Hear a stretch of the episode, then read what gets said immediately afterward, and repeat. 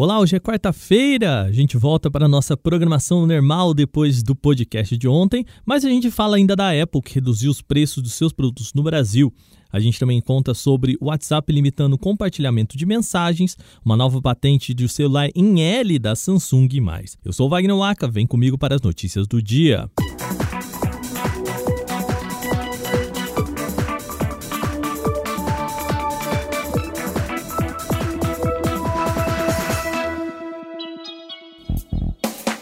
Ontem a Apple realizou um evento em que ela apresentou seus novos produtos, mas silenciosamente a empresa aproveitou para reajustar os preços de diversos dispositivos à venda aqui no Brasil. Boa notícia, os preços foram reajustados para baixo, tá? Com exceção do iPhone 13, todos os outros três modelos da linha tiveram valores reduzidos. O iPhone 13 Pro Max de 1TB, por exemplo, custava R$ 15.499 e agora é vendido por R$ 14.000 R$ 972. Reais. Os Macs também tiveram preços reajustados para baixo, com o MacBook Air agora partindo de R$ 12.508 e o Mac Mini disponível a partir de R$ 8.370. Outros produtos também tiveram queda no preço, sem que a Apple explique o motivo disso. O WhatsApp deve limitar ainda mais a quantidade de vezes que uma mensagem pode ser encaminhada. Segundo o site WA Beta Info, na versão de testes, os envios encaminhados podem ser compartilhados com apenas um grupo por vez. Embora não esclareça os motivos, é bastante provável que a medida seja uma forma de conter a disseminação de notícias falsas. Até agora, o encaminhamento de mensagens só é limitado quando uma mensagem é marcada como, abre aspas, encaminhada com frequência, fecha aspas. Isso acontece quando ela é compartilhada mais de quatro vezes. A limitação não tira, claro, totalmente a capacidade de compartilhar a mesma mensagem várias vezes, mas dificulta bem o processo. Para enviar para mais de um grupo, o usuário teria de passar por todos os menus de compartilhamento novamente. Por enquanto, somente alguns testadores foram afetados pela mudança e o WhatsApp ainda não falou sobre a novidade em seu blog oficial.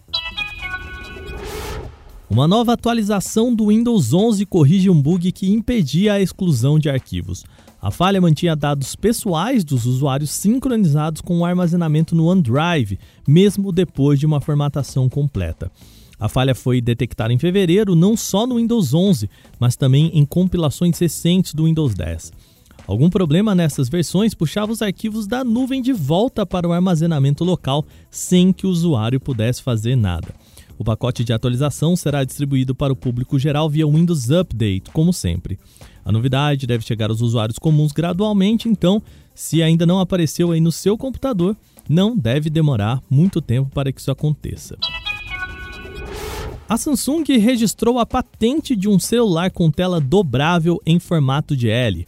O display possui uma porção extra na parte superior esquerda, com uma dobradiça que permitiria a sua utilização quando virada para frente ou para trás.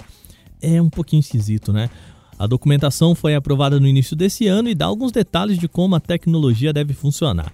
Quando estivesse fechado, o celular teria um visual bastante parecido com os dispositivos não dobráveis. Depois de aberta, a parte extra poderia ser usada para exibir conteúdos picture-in-picture ou no aplicativo de câmera, com mais opções para fotos ultra-wide, por exemplo. De qualquer forma, a aprovação de patentes não é um sinal concreto de que as determinadas tecnologias serão efetivamente lançadas ao público, já que os aparelhos ainda precisam passar por testes de viabilidade comercial e estrutural antes de chegarem ao consumidor final.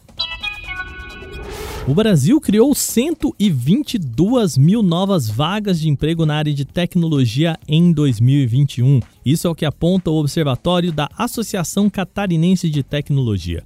O ranking é liderado por São Paulo, com 54,4 mil postos de trabalho, seguido de Minas Gerais, com 12.300 novos postos de trabalho, e terceiro lugar para Santa Catarina, com 10.300 novas vagas.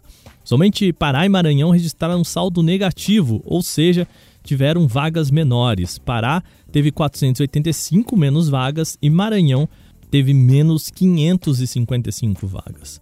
Os dados mostram um crescimento de 288% em relação a 2020, quando foram criados novos 31.400 postos com carteira assinada na área. Serviços como tecnologia da informação, fabricação de equipamentos e telecomunicações estão entre as atividades com maior volume de contratações. E o cenário de TI vai na contramão do panorama de desemprego generalizado no Brasil, com altos salários e demanda bem maior que oferta. Segundo a Associação Brasileira de Empresas de Tecnologia da Informação e Comunicação, os cursos de tecnologia formam 46 mil alunos por ano, mas para suprir o déficit de contratações no setor, serão necessários pelo menos 70 mil novos profissionais a cada ano. Bom, essas foram as nossas notícias de hoje aqui no podcast. Lembrando, se você escuta o nosso programa pelo Deezer, Apple Podcasts, Google Podcasts, Spotify, seja por onde for, lembre-se de deixar aquelas cinco estrelas, a melhor avaliação possível, a avaliação que você acha que condiz com o nosso programa e também deixa um comentário, isso sempre ajuda a gente pra caramba, tá bom? Esse episódio foi apresentado, roteirizado e editado por mim, Wagner Waka, com a coordenação de Patrícia Gnipper. O programa também contou com reportagens de Victor Carvalho, Igor Almenara, Vinícius Mosquen e Márcio Padrão. A revisão de áudio é da Mari Capetinga. Agora a gente vai ficando por aqui, amanhã tem mais, até lá!